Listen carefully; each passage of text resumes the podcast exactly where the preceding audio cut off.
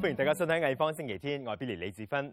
今日我哋會訪問一位七九年喺葡萄牙出世嘅藝術家，咁佢零六年移居香港，自此咧就透過佢嘅作品探究香港都市特色。佢嘅名字係 João Bosco Piva。音樂方面有嚟自荷蘭嘅一對年輕鋼琴家約神兄弟路卡同埋亞他。今日星期咧，佢哋嚟到香港，聯同香港管弦樂團演出。我哋趁呢一個機會邀請到佢上嚟同我哋傾偈，同埋為大家演奏一曲。千祈唔好錯過啊！不過首先呢，為大家介紹英國藝術家 Mark Quinn 馬克灰恩。咁佢嘅作品啊，喺九十年代開始受到注視，而且咧仲係一眾藝評人眼中嘅英國年輕藝術家代表人物。佢嘅作品包括用自己嘅冷凍血液製成嘅頭像雕塑，咁仲有咧巨型嘅貝殼作品，仲有用金屬製成嘅蘭花，咁同埋描繪天生肢體殘缺或者係透過手術改造身體嘅人體雕塑。今年初，我哋喺威尼斯藝術雙年展拍攝咗一啲片段，可以重溫佢嘅過往精彩作品。咁最近馬克嚟到香港，親自為白立方藝廊嘅展覽主持開幕。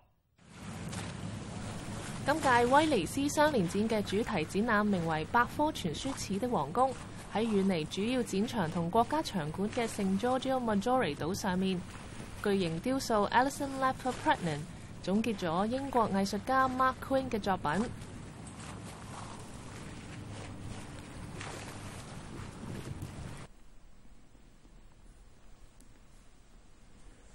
展覽由 Giorgio Chini 基金策劃，突出 Mark Quinn 作品多元化嘅主題。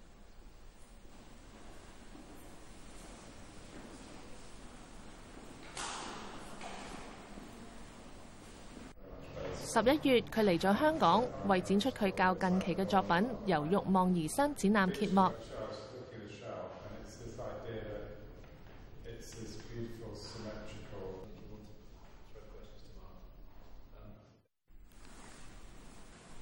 其中生命建築係一個以蛻變為主題嘅貝殼作品，象徵細小海洋無脊椎生物為咗保護自己嘅身體而自行做出複雜嘅形態。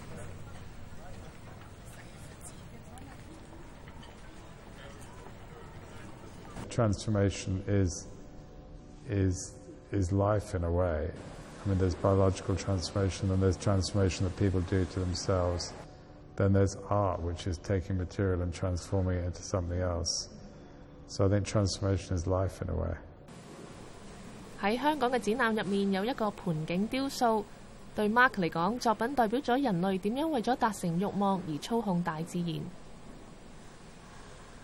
I bought the tree in the Chelsea Flower Show. It was the gold medal winner in the bonsai section.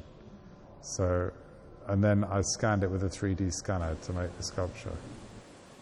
人類亦會用唔同嘅方法去改變自己嘅身體。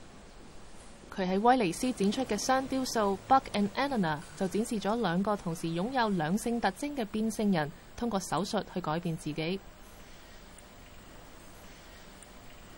Buck and Allanah are doing to their bodies what we do to a bonsai tree, trying to shape it to our desire shape it to what we want it to be. And I guess, in a way, the person who tends the bonsai and the person who transforms their bodies through surgery are both artists in a way, but they're not doing it consciously, it's an unconscious thing, and they're using their body or a tree as a medium. And as an artist, it's more my job to look at things and to present them in a way that perhaps makes you think about the themes behind it. Mark Quinn 亦曾經用過自己嘅身體作創作媒介，當中最特別嘅係自我雕塑系列。佢抽取咗四點五公升自己嘅血液，急凍之後做咗個自我頭像。呢、這個自我肖像嘅雕塑係最真實嘅呈現，因為連創作嘅物料都係嚟自佢自己嘅身體。The areas that science interested in, the areas that I'm interested in are kind of similar areas, you know, the ideas of of our relationship to nature, the ideas of our relationship to biology, to our bodies, to other people. And so I think it's more that science and art look at the same areas, our relationship to the world, to other people, to our bodies. But in a way, science is looking for answers and art is looking for questions. Marc 嘅鮮肉畫作系列同佢嘅血雕塑都有啲關聯。两者都代表住人类肉体上嘅现实呈现。 The meat paintings are m- based on photographs I took of meat, but then afterwards I paint them with oil paint and an airbrush, but in quite a systematic way, in quite a processed way. And they do have that thing of when you're far away, it looks like a photograph, and when you get closer, it breaks up into paint. So it's kind of, it almost it melts as you get close to it and then comes back together when you go further away. And I like that, that there's a, there is a moment in the painting, it's not just one thing. 喺畫作過去、現在、未來入面，懷孕嘅模特兒 Lara Stone 喺鮮肉前面擺出誘人嘅姿勢，嚟回應馬奈北下嘅奧林比亞。The Laura picture, is past, present, and future, where you have the dead flesh, the living flesh of her, and then the flesh of the baby being made. So it's like a cycle of life.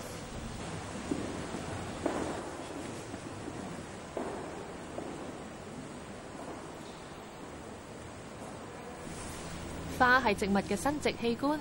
Mark Queen 嘅蘭花雕塑將花嘅脆弱轉變成令人難忘、不堪一擊，甚至令人不安嘅元素。喺佢嘅瞳孔畫作入面，Mark 巧妙地运用比例，啲画唔单止展现眼睛嘅瞳孔，仲有我哋生活嘅地球。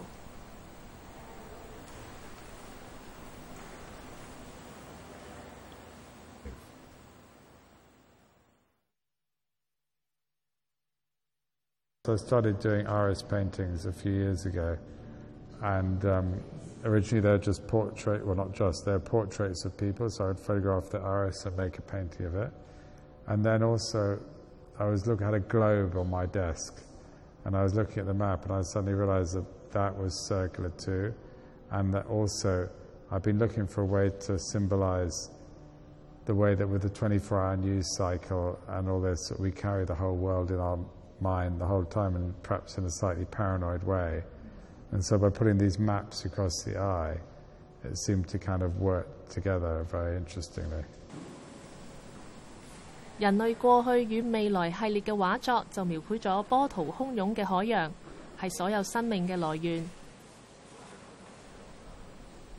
近期嘅畫作入邊並冇人嘅元素，但係喺威尼斯展出嘅較早期畫作就有提到回歸人類嘅根源。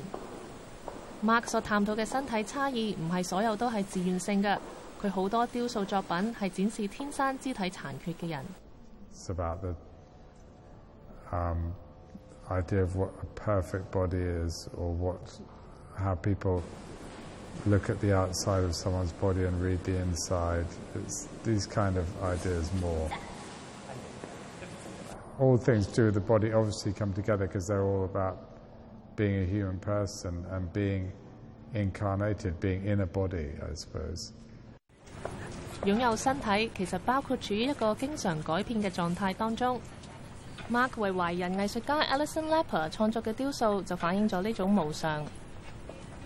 it's a bit like a monumental version of the blood sculpture.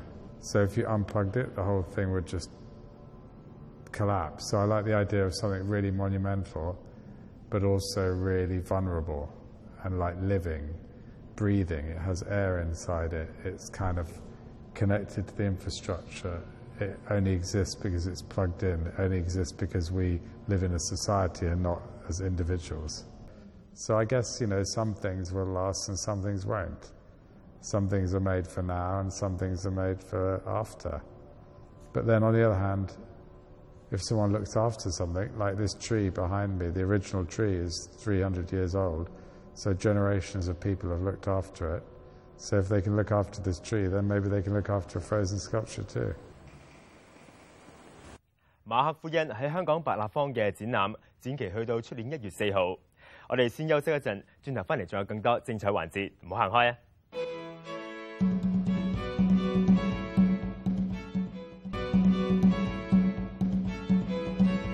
方星期天。João Vasco Paiva 喺故乡葡萄牙嘅 Porto Arts Institute 毕业之后，零六年移居香港，並且喺两年之内咧完成咗创意媒体艺术硕士课程。今日佢依然留喺香港，继续以香港呢一个都市环境为主题，创作唔同类型嘅作品。佢近期嘅作品现正喺马宁画廊展出。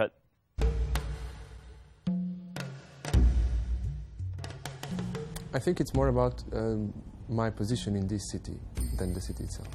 I think I have a, some, some kind of very privileged position here, and in a very natural way, that became the setup I choose to do my work.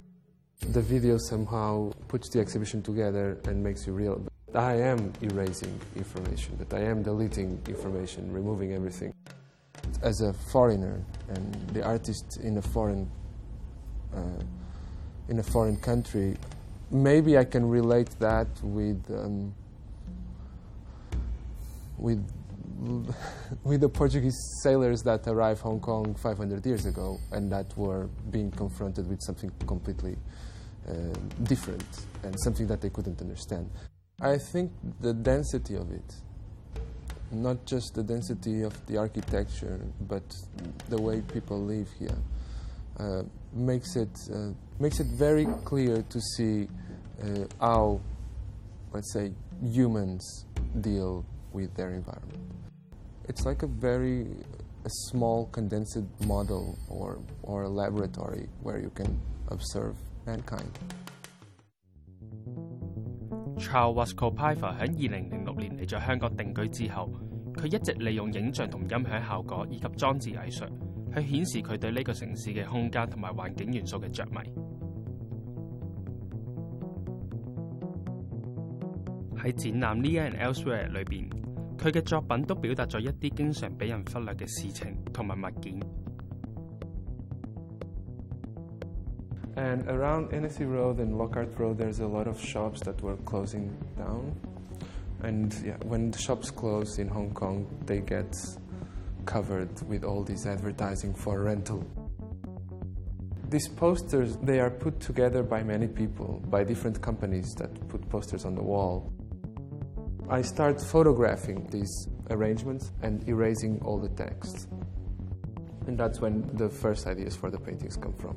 The shape of the painting is exactly the shape of an arrangement of those posters. I don't know if you recognize what these are or what these were in the beginning. I was buying wood, and to cut the wood, they put these on the floor to, to work as a buffer for the saw, so the saw doesn't touch the floor. So if you look closely, all these uh, cuts were made by workers on one or two days of work. I think there's something that it's very curious about these objects is that they encrypt human actions. They are a mix of resin with uh, stone powder. So they were casted from those styrofoam boxes that you see on the wet market.